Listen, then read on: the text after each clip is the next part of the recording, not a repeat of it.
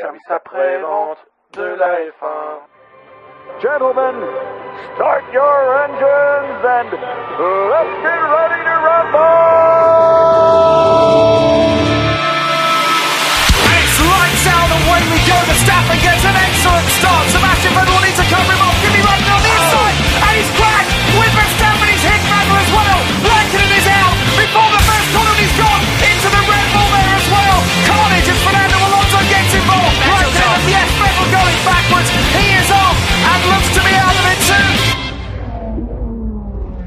À tous, soyez les bienvenus pour ce nouveau numéro du SAV de la F1.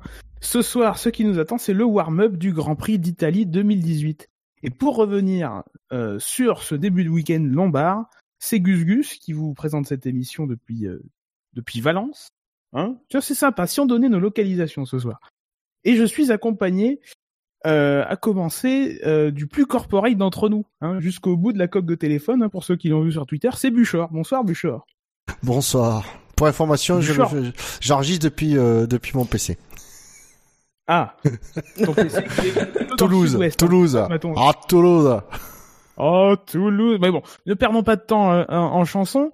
Nous avons aussi également, alors je sais pas si nous avons avec nous le journaliste, le tweetos ou le vice-champion de Charente-Maritime 2014 de tennis unijambiste. Hein, il y a les photos qui sont sur euh, sur Facebook. Euh. J'ai nommé Fab. Bonsoir Fab. Bonsoir, tu peux simplement dire que je suis hater d'Alonso. Oui, oui, oui, c'est vrai. C'est- Nous avons ce soir le hater Oui. de Fernando Alonso. Nous, je pense que nous nous rendrons, nous nous en rendrons compte encore une fois pendant l'émission. Et euh, ah, bah, c'est dommage parce qu'on on devait avoir Shinji des problèmes de son, on l'entend plus, c'est terrible, c'est cœur fendu comment que, ça que ça n'est pas avec nous. Non, si je suis là, oui, hein, je vais pouvoir arrêter de mettre des cierges à la cathédrale Sainte-Cécile d'Albi. C'est bon. Ok. Incroyable, quelle classe Shinji, bonsoir. Tu nous donnes en passant le nom de la ville, c'est incroyable. Ça, c'est c'est le C'est professionnel. ça le professionnalisme. Hmm. Impressionnant. Ça va, messieurs? Ça, ça va. Ah bah, super journée. Ça va. On sent qu'il y a- il y, a deux camps. Il y a, enfin, il y a, il y a trois camps en fait. En même temps, vous êtes trois face à, face à moi. Euh, donc c'est c'est c'est un peu logique, mais euh, bon. Bon, on embraye. On, Ouais, ce que on- la- tu perds du temps. Oui, oui, je perds du temps. Embrayons sur la course. Alors bon, je veux pas euh, vous refaire euh, le topo. Euh, Il y a la preview sur le site. Je vous invite à aller la lire. Il y a des questions. C'est drôle, c'est rigolo. Allez-y. Euh... Des choses à dire sur les essais libres? Alors, j'ai un peu un détail sous les yeux. Est-ce que vous voulez aborder des points plus particulièrement? On chronologiquement peut parler d'un d'un roulé-boulé, Oui, mais tout à fait. bon, un gros roulé-boulé. Ouais, Ouais, ou bah, de le c'est, ouais, c'est le, c'est le, quand même le gros crash d'Ericsson en, en libre 2. Tout à fait. Tout à fait. Ericsson qui, en arrivant au premier virage, euh, au tout début d'essai libre 2, hein, c'est son premier tour lancé. Le DRS s'est refermé très tardivement. Euh, Bah, il s'est pas refermé. Alors si, il s'est refermé. Si tu regardes les images, il se referme. Ouais. Mais euh, Les il- gens- déjà en travers. à l'équerre, quoi. Ouais, ouais. Too late. Et apparemment, Leclerc qui était juste devant lui euh, a eu le même souci, sauf que Leclerc, de ce que disaient euh, les commentateurs de Canal+, lui utilise le- son bouton pour refermer le DRS avant le frein, alors que Ericsson, lui, euh, euh, se, se base sur le mécanisme qui fait que quand tu freines, le DRS retombe. Ouais, tandis que j'imagine que Leclerc, il doit le faire une demi-seconde avant pour que l'air soit vraiment sur l'aileron au moment où il appuie sur le frein. On peut comprendre. Chacun ses préférences, euh, mais... Un crash fort heureusement sans, sans séquelles. Enfin, il, Oui. il- quand même, il doit avoir des bons, un bon mal de dos quand même. Euh, au cou, je, je crois qu'il disait, je crois qu'il disait qu'il avait un peu mal au cou. euh, Bon, après ça Oui, c'est normal. Et pas, non plus de soucis de la part des commissaires, parce que quand on voit le choc, euh, la voiture passe devant euh, des commissaires, heureusement il n'y a rien eu, là non plus. On s'en sort très très bien.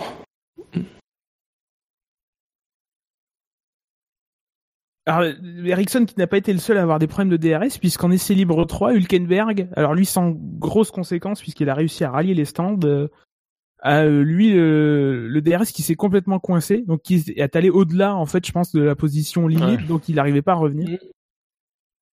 C'est fou, Mais c'est- ce de, de soucis. Ouais, mais c'est ça. Mais le truc en plus avec Sauber, c'est que c'est vraiment vicieux parce que le DRS fonctionnait en plus. C'est juste que il s'ouvrait à la, à- il y a l'ouverture normale, puis après progressivement de la ligne droite, il s'ouvrait encore plus et il mettait beaucoup de temps effectivement à revenir. On le voit effectivement sur Leclerc qui est quoi euh, quelques secondes avant le, le, le carton d'Ericsson. Euh, c'est pas, enfin, on peut pas dire que ce soit vraiment une défaillance du système. Il se refermait, mais c'est vrai qu'il y avait un petit temps de latence euh, qui pas très appréciable à ce moment-là. Mais apparemment, ça venait d'une évolution euh, d'une pièce euh, qu'ils avaient installée. Ils en étaient contents visiblement. Euh, Ouais. Mais voilà, du coup, ils ont dû là, ils ont, ils ont dû repasser à la version antérieure. Très bon choix. Je pense qu'on peut mettre aussi ça sur le caractère spécifique de, de Monza, euh, qui fait qu'on Mhm. a les ailerons les plus les plus petits, enfin dans des ailerons quasiment Mhm. unitaires qui servent qu'une fois par an, donc donc des systèmes de DRS qui, pareil, hein, euh, sont un peu différents d'habitude et qui et du coup euh, du coup on essaye de prendre aussi des risques parce que mine de rien le, le DRS, euh, bah ça, ça c'est quand même un, un système intéressant pour gagner du temps, donc. et là, visiblement, là, chez on- Renault et chez Sauber, on a pris un peu trop. Et puis bon, là, en bout de ligne droite à Monza à 330, euh, ça pardonne pas, quoi. Et de toute façon, ça aurait été le DRS ou un autre truc qui lâche, euh, à Monza à 330 en bout de ligne droite, euh, ça fait un carton. Autre chose à dire, messieurs, sur, des- sur ces essais libres? Euh, non, à part que juste euh, les essais libres 1, euh, malgré la pluie et les coups de piste humides, les, les pilotes ont quand même pas mal tourné. Ce qui est bien Mm. pour les spectateurs. Allez, je glisse au passage que lors de ces essais libres 1, c'est Lando Norris qui était un troisième pilote pour McLaren. Mais c'est dans la preview, donc je vous laisse aller la voir. Voilà. Bon, après, ils ont peut-être roulé parce qu'ils pensaient qu'il y aurait de la pluie au, au moment des qualifs, donc... euh, Ouais. Mais finalement, ça, la pluie a évité. Et a priori, demain, ce sera sec. Hein. euh. Ouais. Oui, les plus gros risques de pluie étaient pour vendredi et samedi. Ouais, il faut dire qu'apparemment, euh, juste avant la qualif, que les mecs sur Canal Plus disaient que la météo annonçait 80% de risque de pluie, donc euh, on s'attendait à ce qu'il pleuve et finalement on a été dans les 20%. Ouais, mais leur 80%, je pense que c'est en regardant les nuages plus que, euh, que des prévisions météo. non, je parce pense, que- non, parce que je pense qu'ils prennent les infos auprès des, de la météo officielle de, de la F1, quoi. Bah, tu me diras, Canal, ils ont un hélico, donc ils doivent bien avoir une station météo. euh, Ouais. Avec Jérôme Ramos. Alors, Jérôme Ramos, évidemment. Qui fait la station météo. Il a une Ah, il bonne tend le doigt dehors. Allez, passons euh, à ces qualifications. Je sais pas vous, mais ça a été une très belle séance de qualif. Euh, Oui. bon, on note rarement les séances de qualif, mais euh, mais on, on vient de passer là sur deux séances de qualif d'affilée euh, de, de fort de fort bonne De- facture. Ouais, vraiment, ouais. Avec donc la Q1 euh, qui a vu l'élimination en 20e position de Stoffel Van Dorn. Il a été précédé par Ericsson, Hartley, Leclerc et Sergio Perez. Euh, meilleur temps de Sébastien Vettel en 1.20 542. Et ça a été surtout très serré pour le, le cut-off, hein, comme on dit en, en anglais, puisque euh, en 15e position, c'était Romain Grosjean en 1.21 887. Perez a suivi en 888 et Leclerc était en Ah, 889. Enfin, deux millièmes. Mm. ouais, euh, bah ouais, Perez est rentré, ils ont voulu économiser un train, j'ai l'impression. hein. C'est ça? Ouais, mais ouais, ouais, mais c'est bizarre parce que mine de rien, quel intérêt d'économiser un train quand tu sais pertinemment que tu vas faire un arrêt? Ouais. Non, mais c'est surtout qu'en plus, il était à, il était pas au même niveau que de temps de son coéquipier, qui effectivement, Ocon, lui, était à l'abri. Euh, Perez, tu voyais qu'il était à une demi-seconde, je crois, d'Ocon, tout ça. On voyait, ça, ça- Trois dixièmes. Trois dixièmes? Ouais, mais je- Ouais. du, coup, dans la hiérarchie, très ça serré très après, bas, hein. Mais euh, tu te dis, ouais, il était beaucoup plus en danger, alors qu'Ocon, il, s- il prenne, le, le pari était moins risqué. Perez, on l'a vu, mais moi, je me suis dit, même les commentateurs de Canal se dit, c'est risqué comme pari, et ça, c'est, ça sûr que ça se joue à un millième, mais euh, c'est un millième. En F1, C'est- on mesure au millième. C'était très serré parce que de Ocon qui je crois fait septième, j'ai pas le classement de la Q1 spécifiquement, Il est en 1.21 570. Euh, Ouais, ça. Van Dorn est dernier en 22-0 quoi. Une Ouais. demi-seconde. Alors, par contre, je c'est- je le lui souhaitais pas parce que voilà, mais ça a été intéressant le- le- dans les interviews après qualif parce que du coup, on a vu un Leclerc en interview qui était pas content. Euh, on l'a vu, euh, il pensait pouvoir mieux faire, il s'attendait à mieux faire, il pensait pas se faire sortir euh, dès la cure. Donc c'était intéressant de voir sa réaction, comment il réagissait euh, au micro et euh, j'ai trouvé très très bien. Euh, Et t'es surtout pas content de pas savoir pourquoi ça, ça n'était pas passé. Après, deux millièmes, c'est vraiment que dalle. hein. Donc, euh, Bon, moi ce qu'il dit, mais c'est vrai que c'est étonnant pour le coup, hein, euh, que les deux Sobercal, euh, que les deux Bah, Sobercal. Enfin, franchement, pour le coup, euh, Après, il a, c'est- ce qui est marrant, c'est que dans, quand c'est Canal qui l'a été interrogé, donc il demande mais ils sont où les du miam Il dit je sais, je sais pas, machin. euh, et puis il parle, il parle, et puis tu vois, il dit bon, mais là je me suis raté un peu là, je me suis raté un peu là. Ben voilà, tu les as là, tes deux millième. donc euh, bon, mais voilà, il était, tu sens qu'il était il était pas content mais de la situation en général et ce qui est bien c'est qu'il a jamais à aucun moment il a dit non mais c'est les réglages c'est les châssis c'est le truc c'est le moteur machin c'est non c'est euh, bah c'est pas bien quoi c'est sans mettre de blâme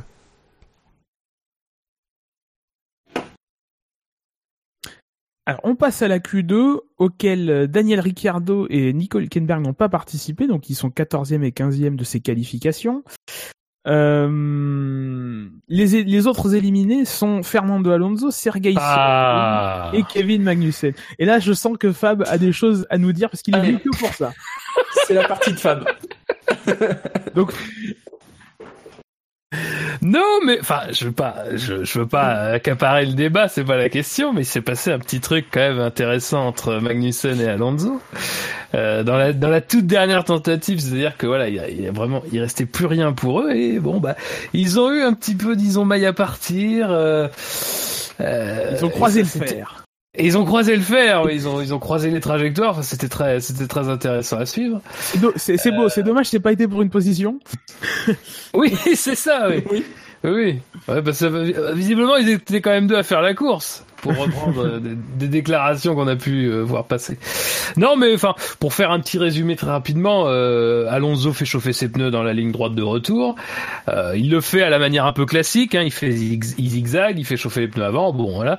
De l'autre côté, enfin derrière lui, il y a Magnussen qui lui visiblement n'est pas sur un tour euh, où il fait chauffer ses pneus de cette manière-là. Lui, il va tout droit, il ne fait pas de, il a une autre préparation, c'est deux préparations différentes. Du coup, il se retrouve en fait, Magnussen a doublé Alonso au milieu de cette ligne droite. Et ensuite, bah, du coup, les deux hommes qui ne sont pas à la même vitesse, mais qui ont quand même un écart certain entre eux, bah, se retrouvent à aborder la parabolique différemment. Et qu'est-ce qui se passe? Eh bien, il y a, on s'empile, il y a un- une sorte d'accordéon, tout ça, mais sans que vraiment tu puisses, tu puisses signifier, enfin, tu puisses constater que quelqu'un fait une erreur, quoi. Tout Enfin, je sais s'empile. pas, moi, c'est Tout s'enfile et on s'empile. tout à fait. Oui. Et, et du coup, là, ce qui se produit dans la ligne droite de départ arrivée, c'est que on a Magnussen qui est devant et derrière on a Alonso qui prend son aspiration très très près et qui tente même une manœuvre de dépassement, une manœuvre de dépassement que Magnussen, eh bien bien sûr essaie de contrer en se mettant vers l'intérieur puisque c'est son tour de, de chronométrage. Donc de toute façon, va falloir qu'il passe la chicane avant s'il veut espérer quelque chose. Et de l'autre côté, on a Alonso qui euh, qui lui fait l'extérieur dans le premier virage, qui passe par-dessus les boudins qui va se mettre devant lui et lui oblige et oblige Magnussen à, à mettre une roue dehors. Non mais c'est beau, on dirait du Prost Senna mais pour du beurre. Euh, C'est voilà, le alors Ils ont cru qu'on était déjà dimanche. et donc là on a la, la réaction euh, radio d'Alonso qui qui ha, ha, ha, euh, Magnussen croit qu'il est dans la course machin. Ça, Enfin, bon. Euh, voilà, donc.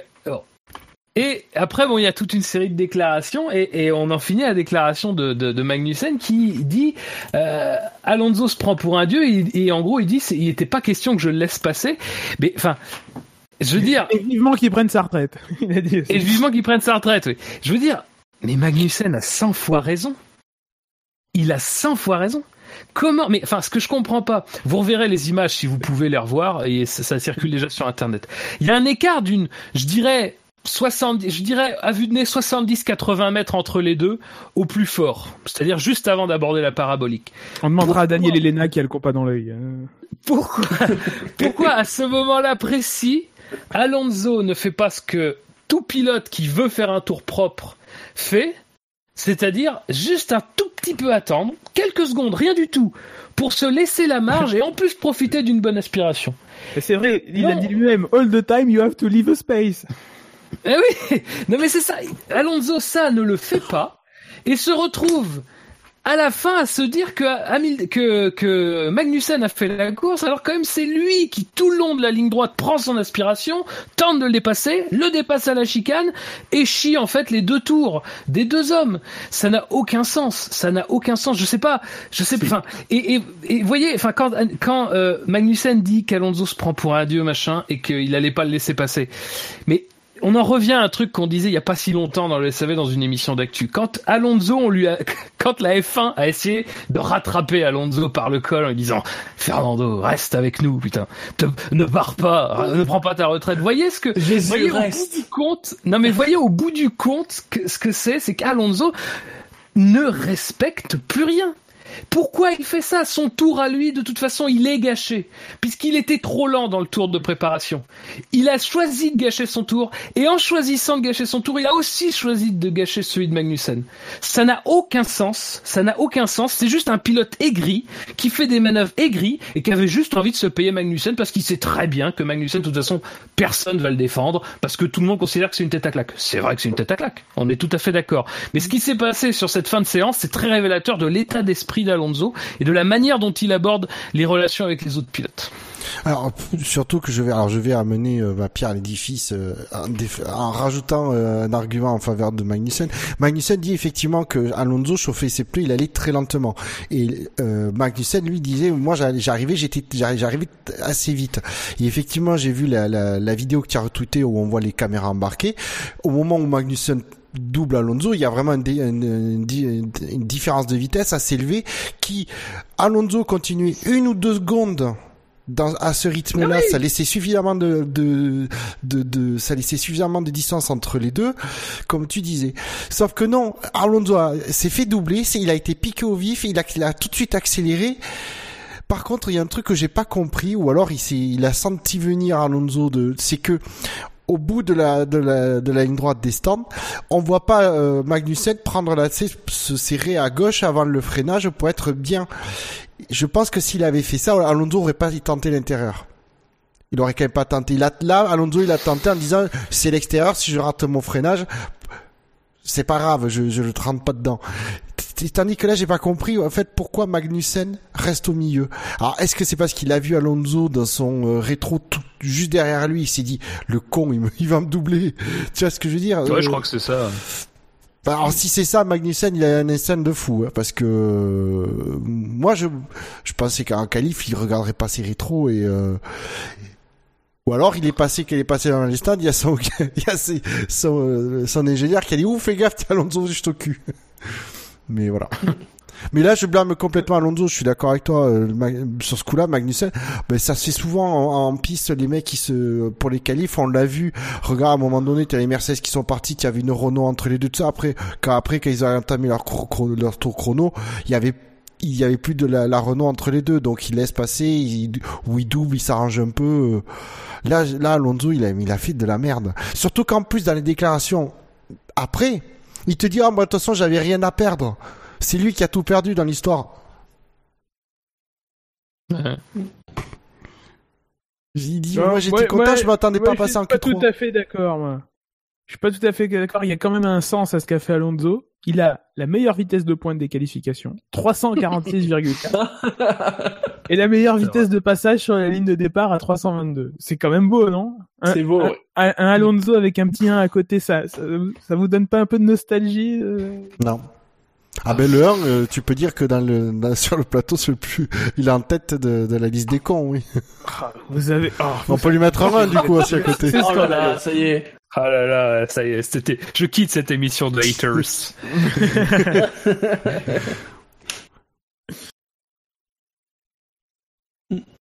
Une Q2, je essaie de raccrocher le wagon. Euh...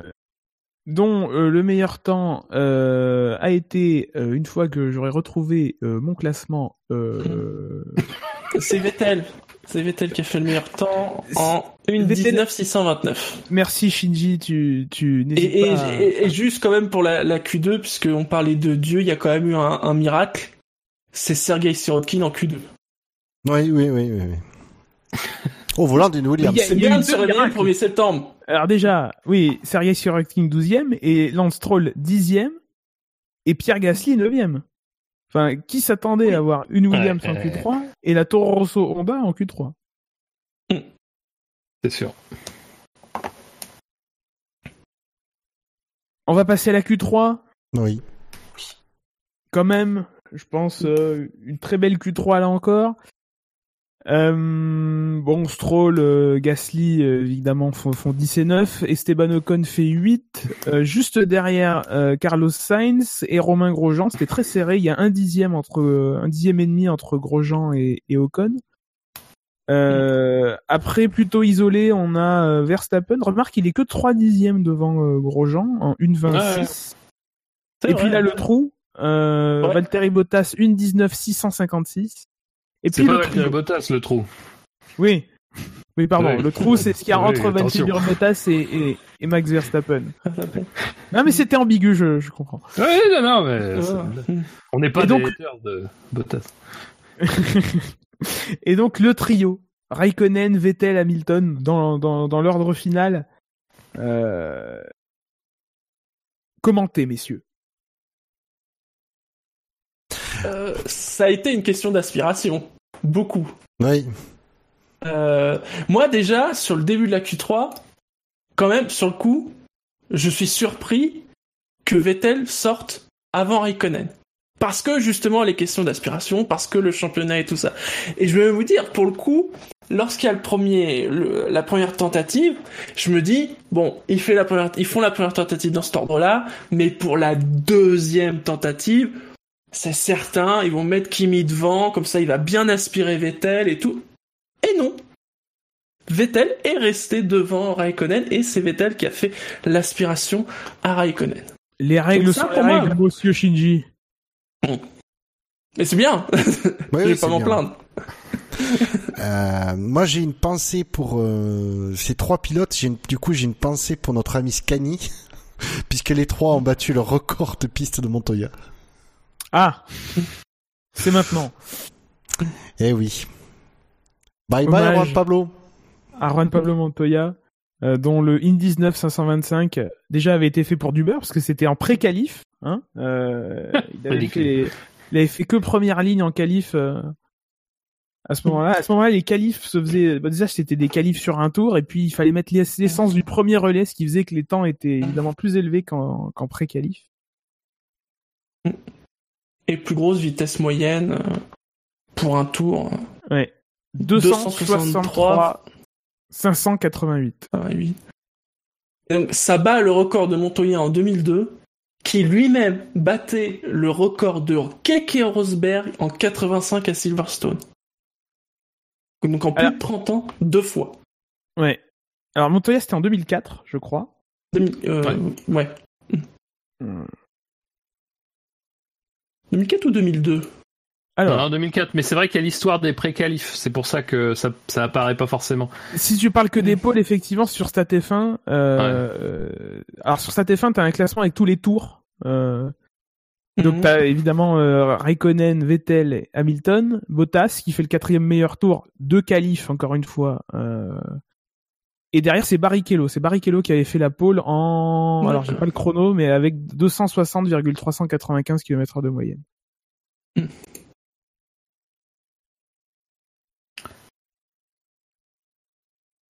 Mais après, sincèrement, enfin, rien que pour parler des tours, euh, c'est quand même trois très beaux tours. Euh, Oui. Moi, j'étais étonné sur le premier run que qu'Hamilton parvienne à se mettre devant. Euh, et là, pour le coup, je pense qu'il y a une petite erreur tactique de Mercedes sur le deuxième, c'est-à-dire que je pense qu'il aurait fallu faire repartir Hamilton derrière les Ferrari.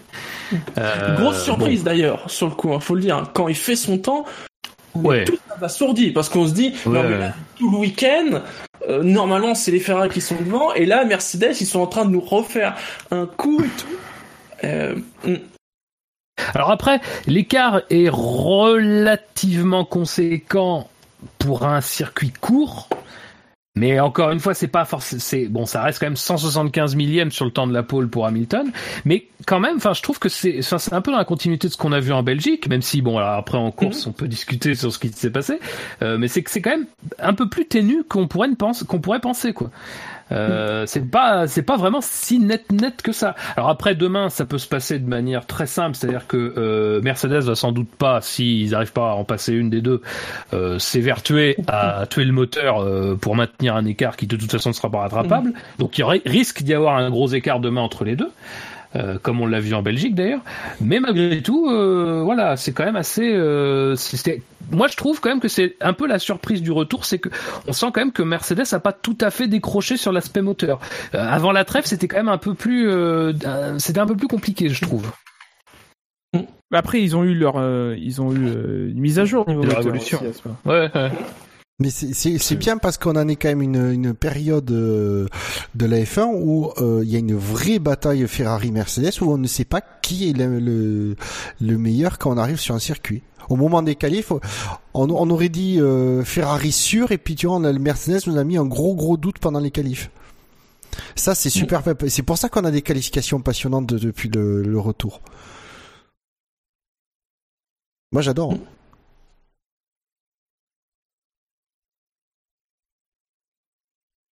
Autre chose à dire sur euh, cette Q3 Bah non, à part qu'une belle première On en ligne en rouge à Monza, c'est toujours euh, sympa pour les tifosi qui viennent euh, Ouais. assister. à la Oui. course. après. Ils auraient pas. ils auraient- Ah bah oui. Alors à votre avis à Ouais, votre avis, super. de quoi parle deuxième. Apparemment, je sais pas. Oui. Ça c'est quand même le moment. j'ai- Ouais, c'est génial. Ouais, c'est deuxième. deuxième. Ah, On en parlera après. on en reparlera. Euh, de quoi ils vont Pour moi, parler Ouais, je pense que Pour, moi, dit- ça peut pas. Pour moi, ça peut pas être l'ordre de sortie parce que ça, je pense qu'il n'est pas surpris. Il le sait. que Kimi, il est derrière lui. Surtout que c'est un truc qui tire à l'avance depuis un moment, quoi. C'est tiré début de saison et ils alternent euh, d'une course Mm. sur l'autre. euh. Donc oui, ils le savaient. Ah mais ça serait de quoi d'autre? Je sais pas. Parce qu'ils sortent derrière les Mercedes, donc en plus il y a quand même euh, ça de ce côté-là. Euh, Je sais pas. Un réglage peut-être? Enfin c'est bizarre, je sais pas. Multi 57 qui met. Mais par contre ce qui est vrai c'est que euh, cet ordre-là, euh, vraiment euh, sera intéressant à voir sur le début de course demain quoi. Euh, parce qu'en plus Vettel se retrouve côté sale. Alors bon, hmm, côté sale, côté propre, des fois ça joue pas beaucoup. hein. Euh, mais disons que s'il part un peu mal, euh, il y a quand même un, un long, long, long moment avant qu'on arrive au premier virage. Euh, on a vu que les départs des Mercedes s'étaient quand même un peu améliorés, enfin sensiblement améliorés d'ailleurs depuis quelques courses.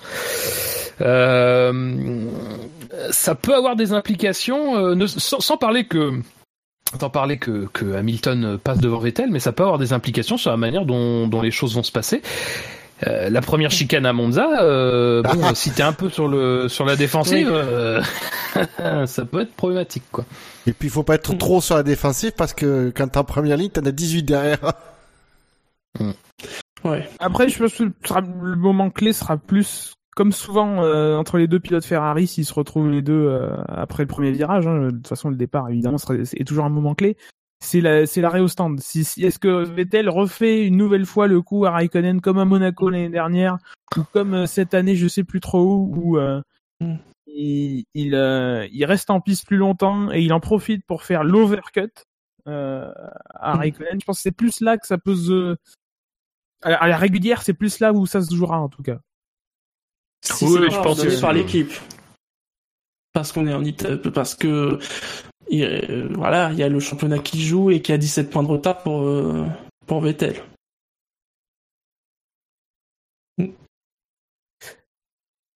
Autre chose ou on embraye? En J'embraye. Embrayons. C'était la 18e pole position de Kimi Raikkonen, la première depuis euh, Monaco Un, 2017. euh, ouais, un an et demi quoi. Ouais. Euh, c'est la, 10 la 219e pole position de Ferrari en tant que constructeur, la 220e en tant que motoriste. hein, toujours euh, cette pole de client de Vettel euh, en 2008 avec la Toro Oh, Rosso. l'insulte. Et, oui, et on est dans les temps, c'est incroyable. Il me reste une minute pour vous dire que le SAV de la F1, c'est sûr. SAF1.fr. Voilà, vous retrouvez tous les comptes sur les réseaux sociaux, sur YouTube, sur iTunes, etc., etc. Sur le site, hein, vous avez le détail. euh, On vous le répète depuis plus de 300 émissions, je crois. Donc, euh, on va, on va pas le, le refaire une dernière fois. Bon, on n'a pas le temps pour euh, évoquer le calendrier, qui de toute façon est le même. Euh, C'est un brouillon. un brouillon. Le même en plus étalé, oui, bon, et ça pas beaucoup Voilà. de changements, donc euh, aucun intérêt. Euh, Mais L'appel Viat d'offres, Viat, oui, on s'en fout. Euh, Ah oui. Ouais, ouais, je pense qu'on s'en fout. Michelin vient pas et on s'en doutait. voilà. Voilà. Pirelli aura Si, y a le un- truc, un on s'en doute. Un Cook, un, Ah un oui. Cook apparemment serait sur les rangs, mais bon, Ouais, c'est oui. pas grave. Allez, on vous donne rendez-vous lundi pour le SAV de la course. À la prochaine. Salut, Ciao. ciao. Salut